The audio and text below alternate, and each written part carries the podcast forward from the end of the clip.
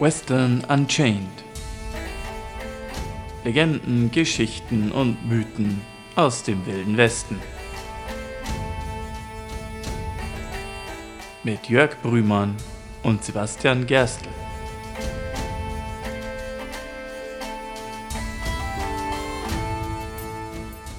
Howdy! Howdy! Herzlich willkommen zurück zu einer weiteren Folge hier von Western Unchained, dem Western-Podcast, wo wir abenteuerliche, teils unglaubliche und doch wahre Geschichten aus dem Wilden Westen erzählen. Ich bin der Sibi.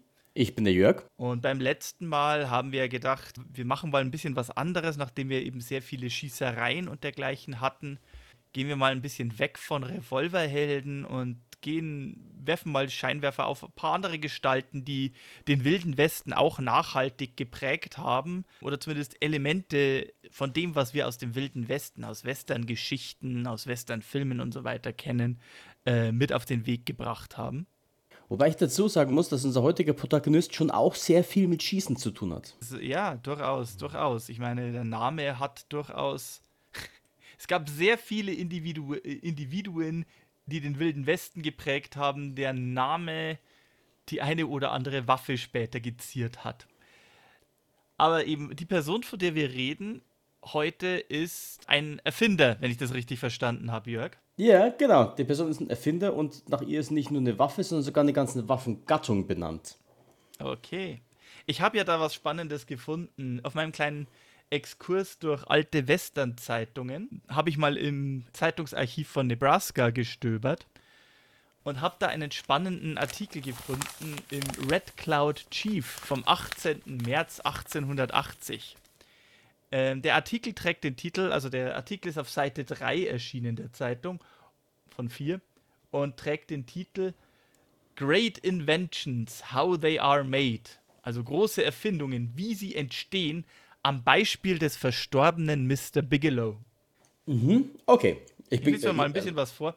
Bin gespannt, wer Mr. Bigelow ist. Um den geht es übrigens heute nicht zentral. Um den geht es nicht, aber darfst nachher mal raten, was der erfunden hat. Also, es gibt eine weit verbreitete Ansicht, dass ein Erfinder jemand ist, der herumtüftelt eine unstete Art von Mechaniker, der stets am Experimentieren, Schneiden und Ausprobieren ist, mit einer vagen Vorstellung davon, dass er eines Tages auf etwas Neuartiges und möglicherweise Nützliches stoßen könnte. Zweifellos gibt es in nahezu jeder Gemeinschaft Männer, die ihre Zeit und Mittel in hirnloser Arbeit dieser Art verschwenden, möchte gern Erfinder, die ohne klar umrissenen oder wohlüberlegten Nutzen im Sinn stets mit nichts beschäftigt sind, die eine Schau aus der Erfindung machen, ohne jemals etwas zu erfinden. Aber solche Männer verdienen den Namen eines Erfinders nicht mehr als der Pantoffelheld, der mit Angelegenheiten der Lokalpolitik hadert, den Namen eines großen Staatsmanns. Der wahre Erfinder ist von einem gänzlich anderen Schlag. Er weiß genau, worauf er hinaus möchte, und sehr häufig ist seine Erfindung bereits vollständig durchdacht, ehe der erste Strich davon zu Papier gebracht oder irgendeine materielle Form Gestalt angenommen hätte. Wenn Sie auf eine Schwierigkeit stoßen, was machen Sie? wurde ein Erfinder, der weltweiten Ruhm darin genießt, angenommene Unmöglichkeiten zu überwinden, einmal gefragt. Ich setze mich hin und denke, war die hinreichende Antwort.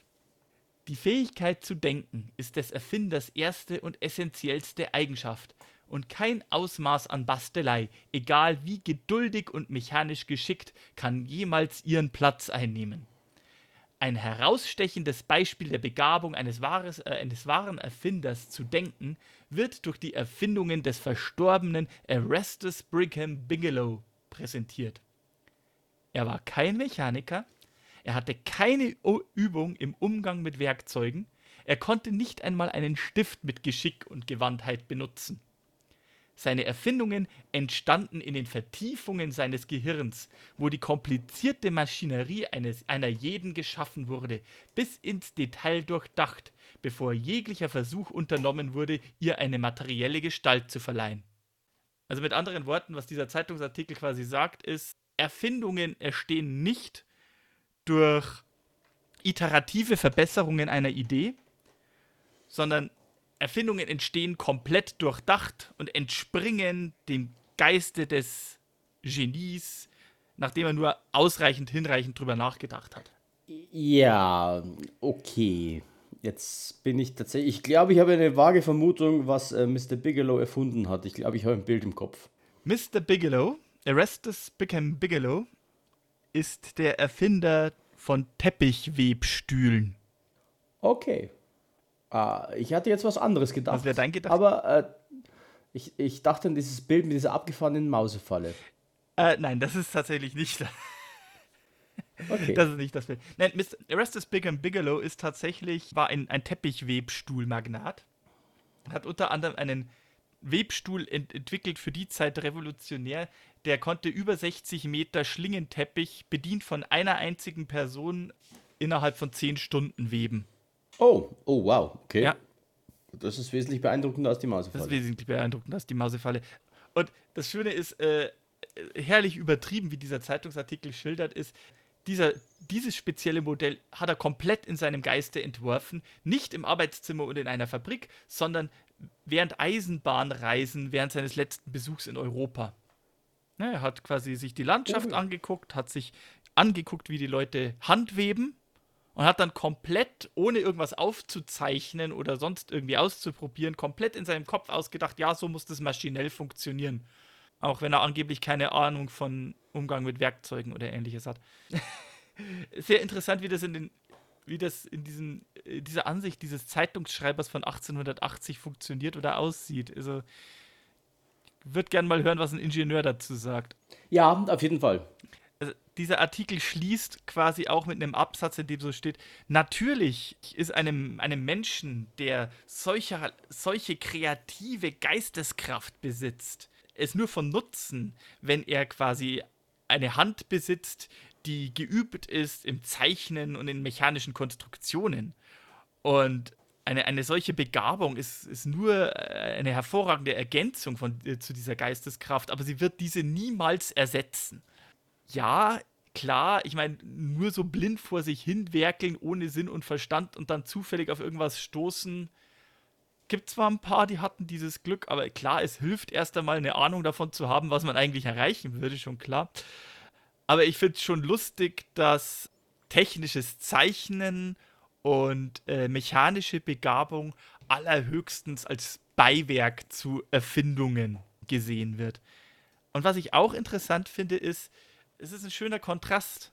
Dieser Erfinder ist quasi ein Mann des Geistes und des Denkens. Gründlich denken, bevor man handelt. Wenn man sich jetzt den typischen John Wayne oder Clint Eastwood Western so betrachtet, der typische Westernheld ist eigentlich das krasse Gegenteil davon.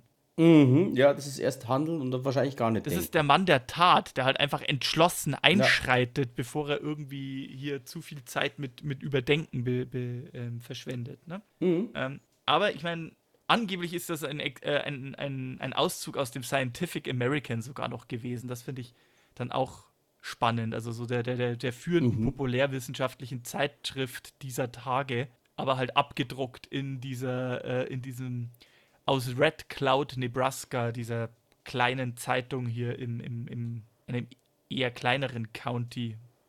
Müssen wir mal gucken, wo das genau war. Mhm. So Nebenartikeln zu, dass die äh, Mrs. Euphemia Flasky jetzt ihren dritten, ihren fünften Ehemann geheiratet hat. Also so viel zu der ah, Bedeutung. äh, äh, die wirklich spannenden ja, Dinge wirklich, des die Lebens. wirklich spannenden Dinge des Lebens. Ja. Aber ähm, also die, die Mausefalle, von der Jörg sprach, also in den 1880er Jahren gab es durchaus verschiedene Bemühungen, eine bessere Mausefalle zu entwickeln. Das ist irgendwie so dieses Klischee, auch dieses Erfinder-Klischee, er erfindet eine bessere Mausefalle. Mhm. Und diese klassische Mausefalle, wie wir sie jetzt alle kennen, dieses Holzbrett mit, der, mit dem federgespannten Mechanismus, der quasi eine, ein, ein Drahtgestell auslöst, der die Maus tötet, das kennen wir alle. Das stammt aus dem 19. Jahrhundert. Und die Erfindung, die Jörg ansprach, war ein anderes Modell an federgespannter Mausefalle.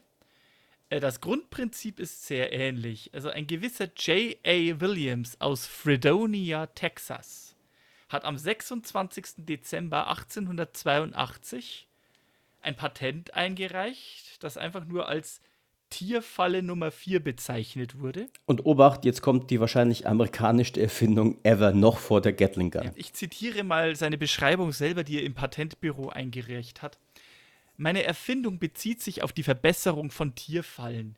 Sie besteht in der Kombination eines geeigneten Rahmens, auf dem ein Revolver oder eine Pistole befestigt ist, eines Trittbretts, das am vorderen Ende dieses Rahmens befestigt ist, und einer geeigneten Feder sowie Hebeln, durch die die Feuerwaffe entladen wird, wenn das Tier auf das Trittbett tritt. Also, es ist eine Mausefalle, wie wir sie so im Grunde genommen kennen, so ein Holzbrett mit einer metallenen Feder, auf die man einen Köder legt äh, und über die eine Reihe von Hebel am Abzug eines Revolvers betätigt sind. Und wenn die Maus den Köder schnappt, kriegt sie eine Kaliber 45 Kugel in den Kopf. Das klingt so nach der texanischsten Mausefalle, die man sich so vorstellen ja. kann. Das ist, äh, äh, vielleicht. Du knallst die Maus ab. mhm. Sonderlich viel Erfolg hat er damit wohl nicht gehabt, denn ja, im Jahr 1894 hat dann ein gewisser W.C. Hooker die Mausefalle pa sich patentieren lassen, wie wir sie alle kennen. W. William C. Hooker aus Abington, Illinois. Die klassische Mausefalle einfach mit weniger mechanischen Teilen als die Werte äh, ebenfalls federgespannte Falle von diesem Mr. Williams, aber doch günstiger herzustellen und mindestens genauso äh, effektiv mit vielleicht weniger Lärmbelästigung. ja, wir sehen, es gab in der Geschichte der Vereinigten Staaten sehr große Erfinder und es gab den Typen mit der Mausefalle. Mausefalle kann auch auf seine Art und Weise die Geschichte prägen, aber manche Erfindungen, Erfindungen äh, sind dann doch eher so, vielleicht auch mit gutem Grund, äh, eher so in den Hinterzimmern der Geschichte ähm, zum Vergessen gelandet. Aber wir dürfen halt nicht vergessen, diese 1870er, 1880er Jahre und das, also der wilde Westen auch, ist ja sehr geprägt von den großen Erfindungen, die die Zeit und die Gesellschaft in dieser Zeit ja regelrecht umgewälzt haben. Ich meine, wir denken an den, an den Western und woran denken wir? Wir denken an Eisenbahn. Wir denken an den Telegraphen. Wir denken an den Colt, an den Single-Action-Revolver, mhm. also der ohne Vorderlader oder äh, aufwendiges Cap-and-Ball-Prozedere geladen und ja. gefeuert werden kann. Das sind alles Erfindungen, die sind so erst so um die Zeit des Bürgerkriegs oder nach dem Bürgerkrieg entstanden und die haben die Gesellschaft umgewälzt und haben halt eben auch einen radikalen Wandel in dieser Frontier-Region, also in diesen Grenzgebieten zwischen Zivilisation und Wildnis aufgebracht. Oder wie wir in einer letzten Episoden erst wieder auch erwähnt haben, der Stacheldraht. Auch ein wunderbares mhm, Beispiel. Ja, das stimmt. Ja, und zumal die Industrialisierung ist ja zu dem Zeitpunkt auch also weder ist sie sehr alt und zum anderen nimmt sie ja auch gerade in den USA zu der Zeit richtig, richtig Fahrt auf. Mhm. Also gerade der Bürgerkrieg, der amerikanische Bürgerkrieg ist ja einer der Kriege, die das erste Mal dadurch geprägt sind, dass sie sehr stark industrialisiert sind im Vergleich zu den Kriegen der vorherigen Zeit. Ja, die, die Industrialisierung hat ja den Nord, den Nordstaaten geholfen, dass sie möglichst schnell Waffen und nötiges Material produzieren konnten, das für den Krieg wichtig und essentiell war. Ja, also wir sind quasi mitten im, im, in der Hochzeit der Industrialisierung. Mhm. Naja, ich meine, der amerikanische Bürgerkrieg war ja der erste, wie soll man sagen, der erste von der modernen Industrialisierung geprägte Krieg, der erste ja. Krieg der Massenproduktion sozusagen, äh, von Massenproduktion befördert wurde. Ja, und äh, da schlagen wir übrigens gerade sehr schön den Bogen zu unserem heutigen äh, Protagonisten übrigens. Hm, jetzt bin ich mal gespannt, das, denn, da darfst du mir mal ein bisschen ja. was erzählen, ja. Genau, denn der Mr. Bigelow ist, den kennt ihr jetzt, er hat die, den Webstuhl erfunden, aber unser Kandidaten von heute, dessen Namen kennt ihr garantiert. Und wenn ich das jetzt sofort sage, wird euch ein Gerät, das er erfunden hat, sofort in, in den Sinn springen. Und das ist aber nur eins von vielen. Denn heute möchte ich erzählen von Richard Jordan Gatling. Ah, lass mich raten. Erfinder der Gatling Gun. Exakt. Der Erfinder der Gatling Gun. Und die Geschichte um Gatling ist aber sehr spannend, denn er hat tatsächlich noch mehr in seinem Leben gemacht, als nur eine Waffe erfinden. Das hat auch sehr, sehr viel mit Industrialisierung zu tun und auch mit der Entwicklung des Westen hin vom wilden Westen zum besiedelten und agrarisch genutzten Westen. Und gleichzeitig ist er aber in die Geschichte eingegangen, eben für seine eine prägnante Erfindung, mhm. für die wir ihn heute eben noch alle kennen. Und wie er darauf gekommen ist, was so die Ursachen waren, da möchte ich auch ein bisschen erzählen. Okay.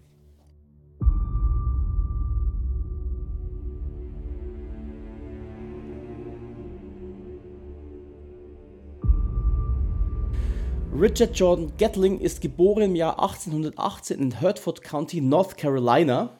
Und zwar ist er der Sohn eines Plantagenbesitzers, und zwar einer sehr, sehr großen Plantage. Sein Vater Jordan Gatling ist zum einen Methodist und zum anderen auch Sklavenhalter. Mhm. Und hat eben auch eine sehr, sehr große Plantage. Insgesamt hat er drei Brüder ähm, und sollte äh, auf die Schule geschickt werden, hatte eine kurze Schulausbildung in Buckhorn, einer örtlichen Schule in Hertford County und sollte eigentlich Lehrer werden. Also er war dann, ich nehme mal nicht an, dass er der älteste Sohn war und war nicht. Nein, er war nicht hm. der älteste Sohn, genau. Er war der, äh, der jüngste, müsste er gewesen sein. Also ich, er hat einen älteren Bruder, bei den anderen müsste ich jetzt mhm, nachschauen. Aber das klingt dann wirklich so, als ob dann eine, eine quasi gut bürgerliche äh, Laufbahn, aber nicht unbedingt die Laufbahn des äh, Daddys Nachfolger auf der Plantage angedacht war. Mhm. Genau, ursprünglich sollte er, wie gesagt, Lehrer werden. Er entscheidet sich allerdings anders, geht relativ früh dann auch von der Schule ab und eröffnet einen Country Store in Winston. Und die Zeit nutzt er tatsächlich auch für seine ersten Erfindungen. Und da ist er aber tatsächlich in bester Gesellschaft, denn die Familie Gatling ist bekannt dafür, dass das Erfinden und intellektuelle Neugier in der Familie eine sehr große Rolle spielen und auch sehr gefördert werden. Zum Beispiel sein Vater hat bereits schon sehr früh eine Maschine entwickelt und verbessert zum Aussäen und Ausdünnen von Baumwolle. Also er war Plantagenbesitzer in North Carolina. Mhm wie schon erwähnt, da liegt nahe, dass er auch Baumwollplantage quasi hatte. Und sein Vater hat schon da begonnen, den Prozess zu optimieren durch Maschinen. Äh, sein älterer Bruder James Henry wiederum war sehr interessiert in Luftfahrt und hat in den 1870ern ein, ein sehr krudes, handbetriebenes Fluggerät entwickelt und damit mehr oder weniger erfolglos rumexperimentiert und hat sich allerdings auch ein Gerät zum Zerkleinern von Baumwollenstängeln patentieren lassen. Also die ganze Familie hat quasi so diesen Erfinder- und Entwickler-Spirit quasi schon von Anfang an gehabt. Wobei das ja tatsächlich mehr nach den Bastlern klingt und weniger nach dem, wie es der Zeitungsartikel schildert, diese die komplett durchdachte Idee, die so schlagartig und hundertprozentig erfolgreich gleich äh, Gestalt annimmt. Ja, das stimmt. Wobei tatsächlich Gatling auch jetzt nicht unbedingt die Ausbildung hatte, die man, also der hatte keine technische Ausbildung so gesehen. Ne? Also er war kein Ingenieur, äh, war auch kein Mathematiker, er war Sohn eines Plantagenbesitzers und hat es tatsächlich mehr so durch Basteln und selber Erdenken äh, alles entwickelt, was er dann entwickelt hat. Aber finde ich ja lustig, wenn der, wenn der, wenn der Bruder in den, wann, 1860ern war das? 1870ern. 1870ern. Das sind, das, das sind ja die Wright Brothers gerade erst, also die Gebrüder Wright gerade erst auf die Welt gekommen oder waren gerade mal irgendwie noch so im Vorschulalter. Also mhm. Der wäre ja sehr früh dran gewesen. Ich finde vor allem sehr spannend, es war ein handbetriebenes Fluggerät. Also mhm. ich habe leider keine Abbildung davon gefunden, aber ich, ich stelle mir das schon sehr spannend vor mit einem handbetriebenen Fluggerät. Also äh, es ist ein sogenanntes Heavier than Air Gerät, ist es beschrieben. Das, also es steigt nicht in den Himmel durch Auftrieb wie ein Ballon zum Beispiel, der lighter than Air wäre, sondern wie ein Flugzeug halt durch Auftrieb. Mhm. Aber handbetrieben, also quasi Flügelschlag durch, durch ja, auf jeden Fall durch Muskelkraft. Muskelkraft. Genau, also nicht motorisiert. Viel Spaß. Ja, genau. Und ja, oh, äh, und auch später kommen wir noch dazu, also Gatling war wohl mehr auch so ein bisschen der Optimierer und Umbauer. Also wir kommen später noch dazu, wenn wir dann über seine berühmteste Erfindung sprechen. Mhm. Äh, seine erste Erfindung, die er gemacht hat, war tatsächlich eine Schiffsschraube. Und zwar im Jahr 1839 okay hat er eine Schiffsschraube entwickelt und zwar als Ersatz für die langsamen Schaufelräder, die man von den Schaufelraddampfern kennt. Also diese typischen mhm. Mississippi Queens, äh, diese großen Schaufelraddampfer, das ist ein sehr ineffizienter Antrieb. Also man braucht sehr viel Energie, um dieses Schaufelrad zu äh, betreiben und der Vortrieb ist sehr gering im Vergleich zum Energieaufwand. Und Gatling hat sich gedacht, das lässt sich optimieren, hat eine Schiffsschraube entwickelt. Das Traurige an dieser Erfindung ist allerdings, er war nicht der Erste. Er wollte sich diese Schiffsschraube patentieren lassen und erfuhr dann leider, dass ein skandinavischer Erfinder namens John Ericsson bereits eine fast identische Erfindung patentieren hat lassen. Mhm. Also sein erster Versuch, was Tolles zu erfinden, ist erstmal gescheitert, weil jemand anderes war schneller. Hätte bessere Verbindungen ins Patentbüro gebraucht, ja, vermutlich. wie andere große Erfinder der späteren Zeit. Ja, ja, genau. Oder einfach rücksichtslos sein sollen, wie andere große Erfinder der späteren Zeit.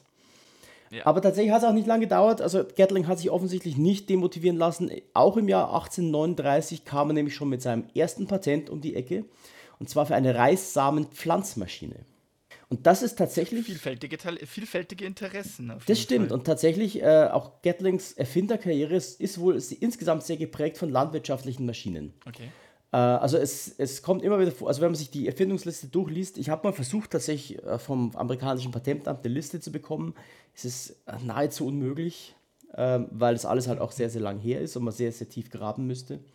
Aber sehr viele Erfindungen von Gatling haben tatsächlich mit Landwirtschaft zu tun. Zum Beispiel die nächste Erfindung, 1844 ist er nach St. Louis gezogen und hat dort eine Maschine zum Ansäen von Weizen erfunden. Mhm. Also nach Reissamen Pflanzmaschinen hat er sich jetzt auf Weizen spezialisiert und die war tatsächlich auf den Feldern des Mittleren Westens sehr, sehr erfolgreich. Da kommen wir nämlich jetzt zu dem Bezug. Ne? Er hat den Wilden Westen durchaus geprägt, weil er Maschinen entwickelt hat, mit denen man jetzt viel effizienter Weizenfelder anlegen konnte im Mittleren Westen. Okay. Der ja auch immer noch so ein bisschen die Kornkammer der USA ist. Und mhm. ähm, da ist natürlich Automatisierung und Industrialisierung sehr, sehr wichtig, weil große Nutzflächen, viel Arbeit, theoretisch auch viel Handarbeit, und das hat er jetzt erleichtert, indem er automatisiert hat. Okay. Ein Jahr später, und jetzt wird es richtig, richtig spannend, ähm, im Winter 1845 war er auf Geschäftsreise auf einem Flussschiff unterwegs. Und jetzt passiert ihm ein großes Unglück, denn er erkrankt an den Pocken. Mm, das ist in der Zeit äh, sehr schnell sehr fatal. Ja. Also wir sind noch in der Zeit vor der groß angelegten Pockenimpfung. Genau, noch ein ganzes Stück davor. Und das noch fataler für ihn ist in dem Moment, dadurch, dass er auf einer Flussschiffreise ist, konnte er zwei Wochen lang keine herzliche Hilfe in Anspruch nehmen. Das heißt, er musste quasi zwei Wochen lang die Pocken ertragen, bis man ihm irgendwie weiterhelfen konnte. Und das muss ihn wohl nachhaltig geprägt haben, denn jetzt macht er was sehr Spannendes. Nachdem er fast daran gestorben wäre, an den Pocken, beschließt er, er möchte sich und seiner Familie selber helfen und für sich selber sorgen können und studiert Medizin. Er geht also aufs College, und zwar aufs Indiana Medical College und aufs Ohio Medical College, also wohl hintereinander. Und 1850 mhm. diplomiert er und ist jetzt offiziell Arzt. Okay, eine ganz andere, äh, ganz andere Karriererichtung jetzt. Ja, Richard Jordan Gatling, MD. Tatsächlich war er als Arzt aber nie tätig. Also er hat das scheinbar nur gemacht, um für sich selber und seine Familie sorgen zu können. Ja, aber wenn er nicht tätig ist, wie kann er denn dann sorgen? Ähm, ja. Ja, also er war nie richtig als Arzt tätig. Also okay. Also er hat wahrscheinlich das ganze Know-how gehabt. Er hätte gewusst, wie er sich und seine Familie versorgt, aber er war nie offiziell, er hat nie eine Arztpraxis aufgemacht. Okay, verstehe. Das ist aber ein Detail, das später noch wichtig wird. Ich komme gleich noch dazu. Vorher mhm. hat er aber beschlossen, wieder nach Indianapolis zu ziehen und weiter Geräte zu erfinden. Wie gesagt, vor allem für die äh, Landwirtschaft. Unter anderem 1850 eine Hanfzerkleinerungsmaschine und 1857 einen dampfbetriebenen Pflug.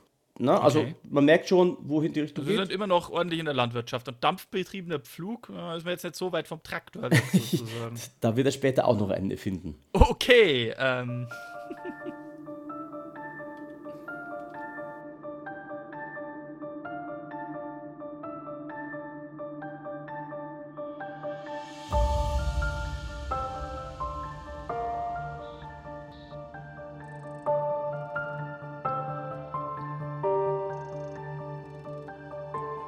Aber tatsächlich, und jetzt kommt wieder ins Spiel, dass er, dass er Mediziner, also studierter Mediziner ist. Zu Beginn des Bürgerkriegs besucht Gatling nämlich Züge, die tote und verwundete Soldaten von den Schlachtfeldern und aus den Armeelagern zurückbringen in die Städte, wo sie dann in Hospitälern versorgt werden. Und was ihm dabei auffällt, ist, dass bei Untersuchungen er feststellt, dass nur drei, teilweise nur drei von 18 Soldaten an ihren Schusswunden gestorben sind die übrigen an Fieber, Lungenentzündung und anderen Krankheiten. Mhm. Infektionen oder anderes schönes Beiwerk, Genau, er ja. stellt also fest, dass im Krieg die Menschen hauptsächlich sterben, nicht an den Kampfhandlungen an sich, sondern daran, dass sie sich in den Lazaretten, auf den Schlachtfeldern, in den Gräben und so weiter Krankheiten zuziehen und daran sterben. Oder eben an irgendwelchen Folgeerscheinungen. Mhm. Und jetzt trifft er eine sehr entscheidende Überlegung. Und zwar, wenn man Waffen entwickeln könnte, die mehr Kugeln verschießen und so dass man weniger Männer benötigt, dann würden weniger Menschen an Krankheiten sterben und man bräuchte weniger Soldaten. Sprich, effizientere, zerstörerische Waffen, um weniger Leid auf dem Schlachtfeld zu haben? Exakt. Das ist jetzt sein, sein, äh, sein großer Twist, auf den er kommt. Er überlegt sich, wenn er Waffen entwickeln könnte, die effizienter töten, bräuchte man weniger Soldaten und dadurch würden weniger Menschen im Krieg sterben, vor allem an Krankheiten. Naja, ich meine, das klingt jetzt erstmal nach harten Tobak, aber da war er ja leider in der Geschichte in bester Gesellschaft. Ne? Ich, ich meine, der Erfinder der Guillotine war ja eigentlich auch ein Gegner der Todesstrafe, aber äh, wollte dann eine humanere Methode zum Hinrichten von Leuten entwickeln, damit die zumindest nicht so leiden müssen. Und äh, das wurde dann zum Massenhinrichtungsgerät. Ja, also genau. Schmerzfreiere. Ja.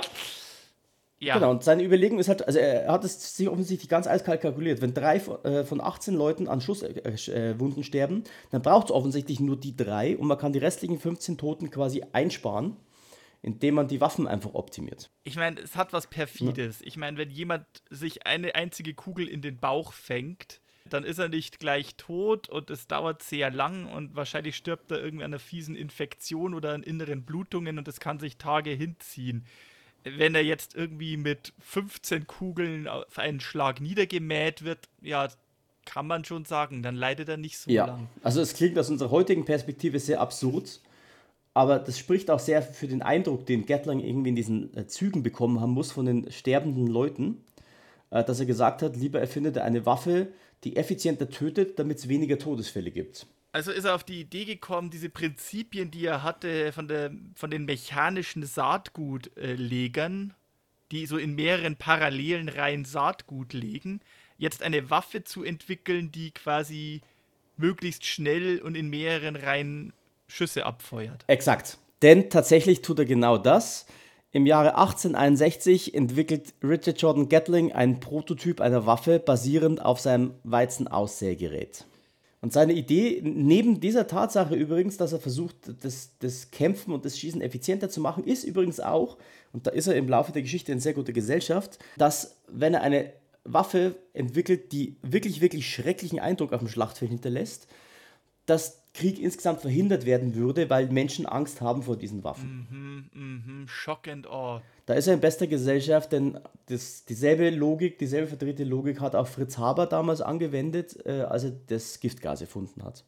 Und da ist er nicht der Einzige, ja, das, das gibt es mehrere Erfinder in der Geschichte, die gesagt haben, wenn wir Krieg möglichst schrecklich machen, wollen Menschen keinen Krieg mehr führen. Das geht von der, von der antiken Erfindung des Flammenwerfers hin bis in die modernste Zeit zur Atombombe. Also ja. Ja, Genau, und deswegen 1861 äh, entwickelt Richard Jordan Gatling den Prototyp der Gatling Gun.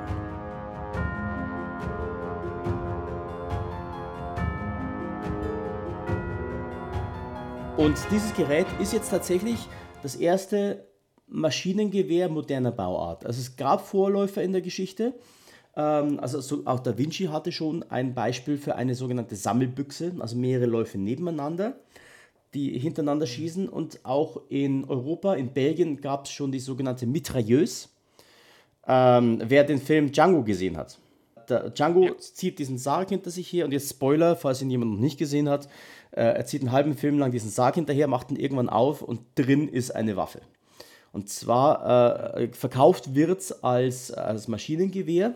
Ähm, tatsächlich ist dieser, diese, dieses Prop, das sie im Film verwenden, so eine Art Mischung denn es soll ein Maschinengewehr sein. Es ist von der Bauart aber eine Mitrailleuse und eine Mitrailleuse ist nichts anderes als so eine Art, eine, eine, sogenannte Sammelbüchse. Das heißt, du hast 50 kleine Läufe, die alle separat geladen sind und du schießt sie der Reihe nach ab und wenn die Waffe leer geschossen ist, musst du alle 50 Läufe neu laden. Okay, ja, solange wie Django in dem Film damit holzt, hat er mit Nachladen weniger Probleme. Deswegen wird auch diese ja. Waffe öfter mal fälschlicherweise irgendwie in Online-Diskussionen oder so als Gatling bezeichnet, aber dafür ist sie dann doch eine Spur zu klein. Genau. Also die Mitrailleuse gibt es schon seit den 1850ern, wie gesagt in Belgien entwickelt, ist aber mehr oder weniger Vorgehen und noch kein richtiges Maschinengewehr in dem Sinn, das quasi kontinuierlich und solange du Munition zuführst, weiterschießt. Mhm. Gatlings Idee ist jetzt tatsächlich, dass man, und jetzt, ich gehe nur kurz darauf ein, denn ganz ehrlich, ihr wisst alle da draußen wahrscheinlich, wie ein Gatling-Geschütz aussieht.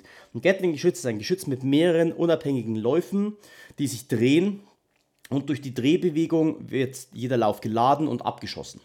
Das hat den ganz großen Vorteil, dass die Läufe quasi während der Drehbewegung abkühlen können und du kontinuierlich immer nachladen und neu schießen kannst mit jeweils einem anderen Lauf.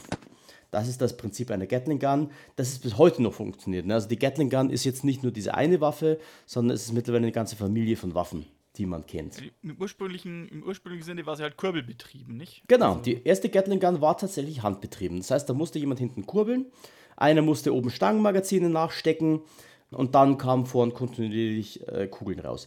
Das Ding war ziemlich anfällig gegen Ladehemmungen und gegen Fehler, weil natürlich die Kurbelgeschwindigkeit konstant sein musste. Der Ladeschütze musste regelmäßig diese Stangenmagazine nachführen und so weiter und so fort. Die mussten auch sauber eingesetzt genau, sein. Genau, mussten sauber eingesetzt sein. Aber insgesamt war der Mechanismus schon sehr revolutionär, weil er halt ermöglichte, dass man kontinuierlich mit dieser Waffe feuern kann. Das Spannende dabei ist allerdings, also die Gatling Gun gerne, wenn man so über den Bürgerkrieg spricht, hat die einen sehr, einen sehr mystizierten Ruf.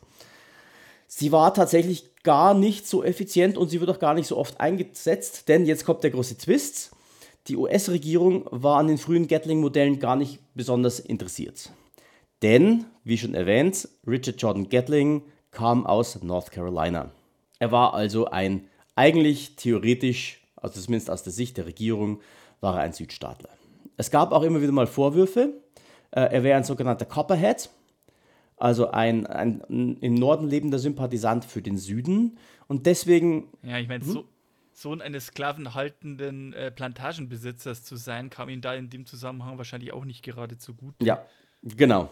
Und das, obwohl Gatling eigentlich nie mit der äh, Regierung und dem Militär der konföderierten Staaten in Verbindung stand und auch nicht im Süden gelebt hat. Ne? Also er hat, ist da aufgewachsen, ist aber dann ziemlich bald weg, ne? nach St. Louis und nach Indianapolis aber mit dem Südstaaten hatte eigentlich, eigentlich nie was zu tun. Mhm. Äh, tatsächlich haben dann aber zwei Männer, und zwar Benjamin Franklin Butler, ein General der Unionsarmee, und US-Admiral David Nixon Porter jeweils auf eigene Kosten Waffen von Gatling gekauft. Und zwar äh, Butler hat zwölf Stück gekauft und Dixon, der Kommandant der Mississippi-Flotte, hat auch ein, ich glaube, fünf Stück gekauft. Also relativ überschaubar.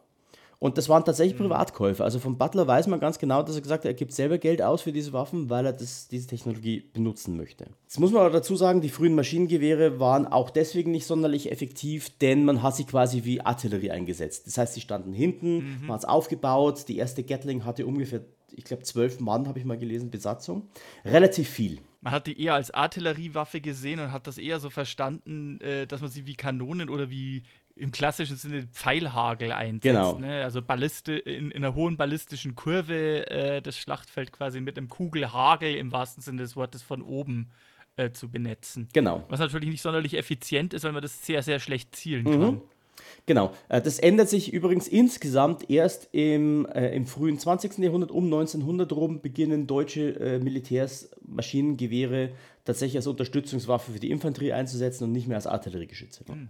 Die erste tatsächlich in großer Zahl hergestellte Maschinengewehrwaffe war übrigens die Maxim Gun von Hiram Maxim, der sich das Gatling-Prinzip dann genommen hat, beziehungsweise die Mechanik genommen hat und 1885 dann die Maxim Gun entwickelt hat.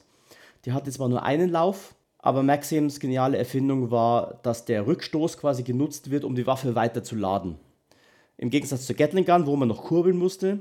Oder später, Gatling hat noch eine Variante davon erfunden, die dann mit dem Elektromotor funktioniert hat. Elektrisch bereits, mhm, okay. Genau, kam dann aber mit der Maxim Gun die erste rückstoßgetriebene Waffe. Aber das ist kleiner Exkurs am Rande. Aber jetzt, also wie, wie, wie oft ist die dann äh, tatsächlich war, war, das, waren das wirklich die einzigen Modelle, die im Bürgerkrieg den Einsatz sah, diese zwölf Modelle? Nein. Gab es dann noch vereinzelt noch mehr? Es gab dann tatsächlich noch mehr. Gatling hat dann auch eine eigene Firma gegründet, die Gatling Gun Company, die dann auch modernere Varianten und verbesserte Varianten immer wieder produziert hat. Und die sahen tatsächlich auch noch in anderen Konflikten dann Einsatz. Also die wurden auch später noch in den Indianerkonflikten zum Beispiel verwendet. Ich meine, was die, was die Indianerkriege betrifft, ich glaube sogar, ich glaube sogar Custer hatte damals, als er auf Little Big Horn gezogen ist, Gatlin ganz dabei in seiner Einheit. Er hat es nur vorgezogen, sie nicht einzusetzen.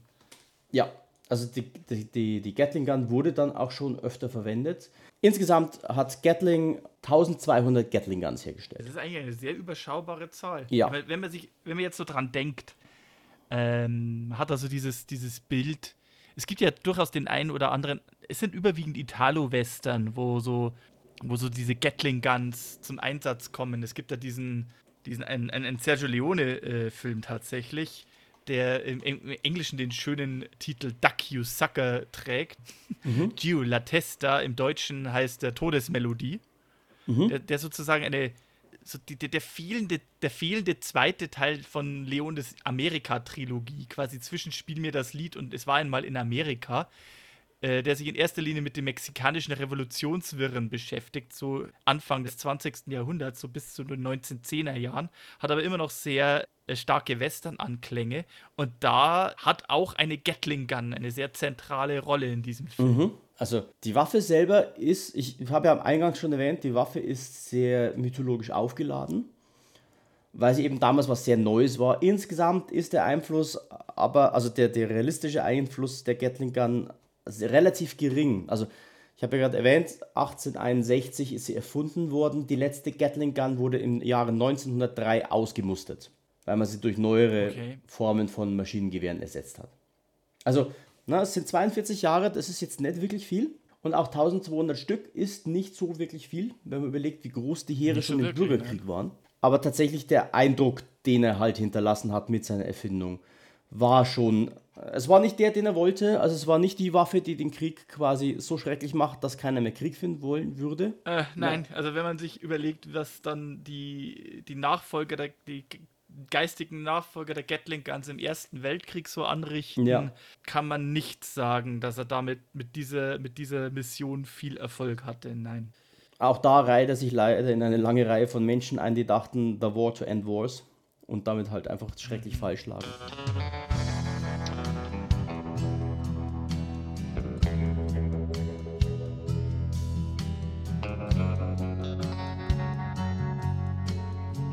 Tatsächlich hat er aber dann nach der Gatling Gun auch keine andere Waffe mehr erfunden. Stattdessen hat er sich sein Leben lang noch mit anderen Dingen beschäftigt.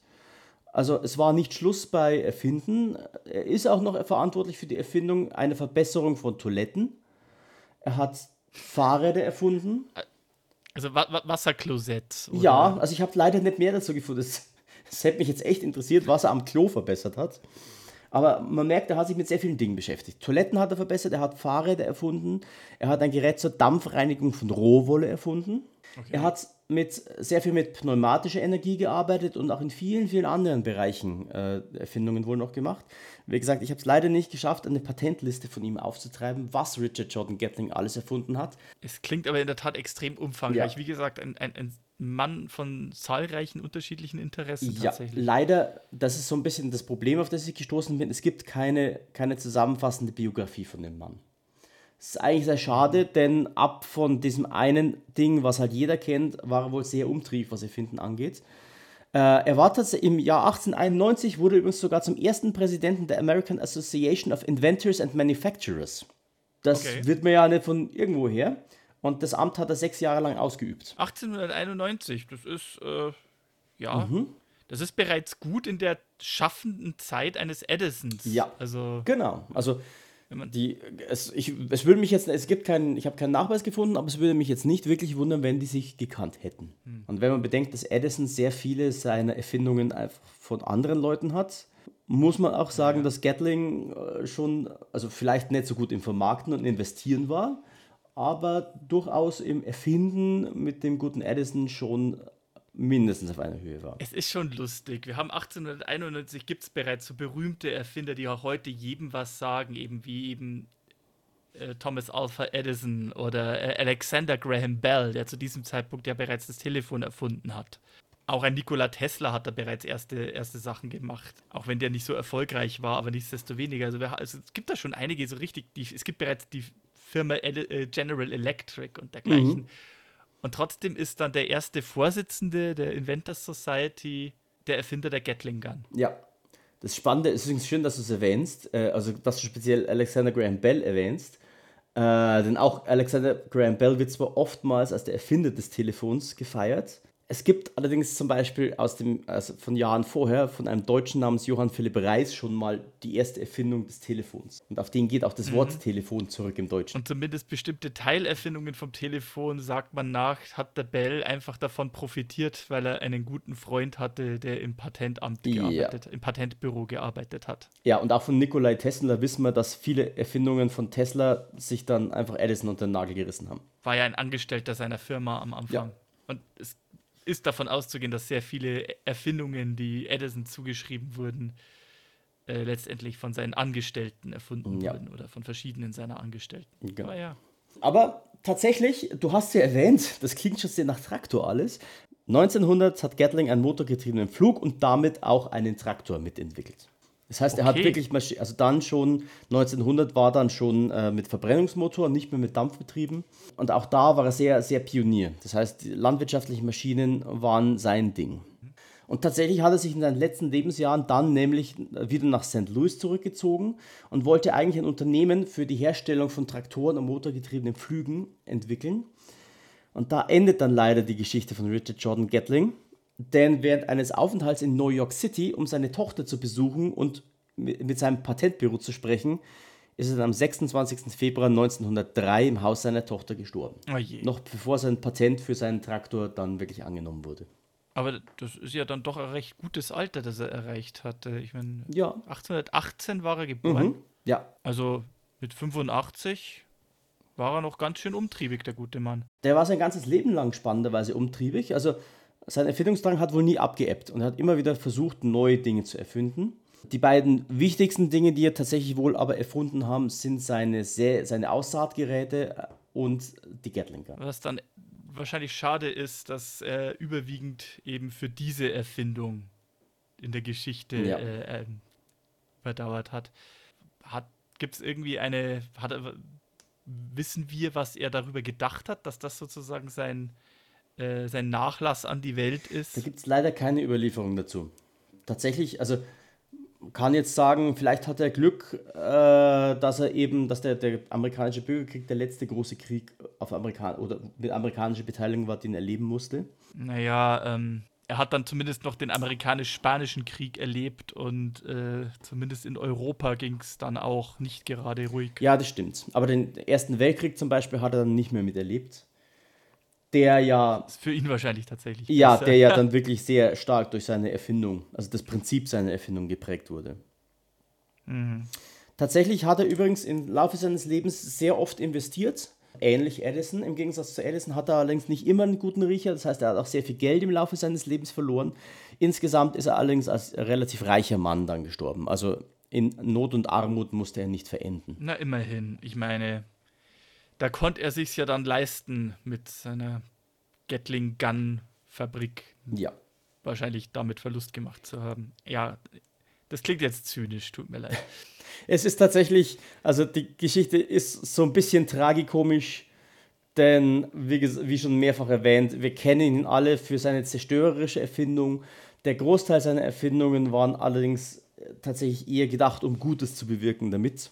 Also Nahrungsmittel zu produzieren und ich, ich glaube auch die Verbesserung der Toiletten hatte durchaus einen, einen Noblen einen noblen. Hintergrund. Und selbst, selbst bei der Erfindung der Gatling Gun war ja seine Idee eigentlich tatsächlich Menschenleben zu, zu also Tote, die Toten, die Zahl der Toten zu verringern und Kriege eher Ja, ich mein- unattraktiv zu machen. Hätte sich mal versucht, daran eine bessere Mausefalle zu erfinden. Das stimmt.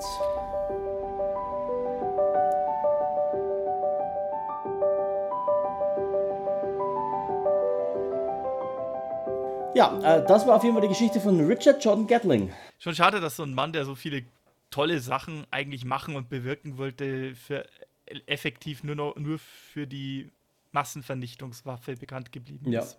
Aber äh, wenn es euch gefallen hat, wie immer hier das mein, mein, mein Sprüchlein. Wenn ihr Spaß hattet, wenn ihr Fragen habt, wenn ihr Vorschläge habt, dann schreibt uns eine E-Mail an westernunchained at gmail.com. Und ansonsten hoffe ich, hat euch unsere heutige Geschichte wieder gefallen. Sibi, was machen wir denn das nächste Mal? Also, ich habe mir gedacht, wir haben ja jetzt den amerikanischen Bürgerkrieg angeschnitten. Der Bürgerkrieg ist zwar nur ein kleiner Abschnitt des Western-Genres, wie wir es historisch, aber auch cineastisch kennen. Es waren nur fünf Jahre von irgendwie 120 oder mehr, wie man sie im Wilden Westen verorten kann. Aber er hat doch den Wilden Westen, also speziell eben den Wilden Westen des Western-Teils, sehr nachhaltig geprägt. Da habe ich mir gedacht, gehen wir mal ein bisschen mehr drauf ein. Und zum anderen habe ich mir auch gedacht, bisher waren mit der Ausnahme eines hispanischen Vertreters äh, alle unsere Protagonisten irgendwie äh, kaukasisch weiß. Mhm. Ähm, deswegen gehen, erzählen wir doch mal ein bisschen was ich dachte, ich dachte mir, vielleicht erzählen wir ein bisschen was über die über schwarze Westernhelden oder über die Schwarzen, die eben die, die Geschichte des Westerns geprägt hat. Und ich habe mir erst gedacht, wir gehen ein bisschen auf die Buffalo Soldiers ein, also eben die, also die sogenannten Buffalo Soldiers ein, also die Armeeregimenter, die komplett aus sich aus Schwarzen zusammengesetzt haben, aus Afroamerikanern, aus Freigelassenen, aus freien Männern oder auch aus entflohenen Sklaven für den Bürgerkrieg. Und denen äh, Bob Marley auch ein Lied gewidmet hat. Unter anderem, ja. Und zu denen es auch einen eigenen Film von diesem Namen gibt. Aber als ich angefangen habe, dazu zu recherchieren, ist mir aufgefallen, dass es schwer ist, die Geschichte der Buffalo Soldiers zu erzählen, ohne die Geschichte zu erzählen, wie es überhaupt dazu kam, dass die Nordstaaten also speziell die Nordstaaten, die ersten schwarzen Regimenter zusammengestellt haben. Und das lässt sich tatsächlich auf die Geschichte eines Mannes zurückführen, der jetzt vielleicht nicht unbedingt eine ausgeprägte Western-Gestalt ist, dessen Handlungen während des Bürgerkriegs dafür gesorgt haben, dass die Nordstaaten es sich anders überlegt haben und angefangen haben, schwarze Regimenter auszuheben und der ein echtes Teufelsstück sich äh, geleistet hat.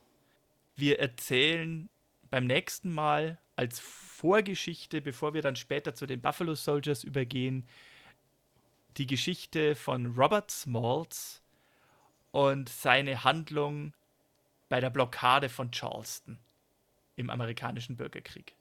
Cool. Ich bin gespannt.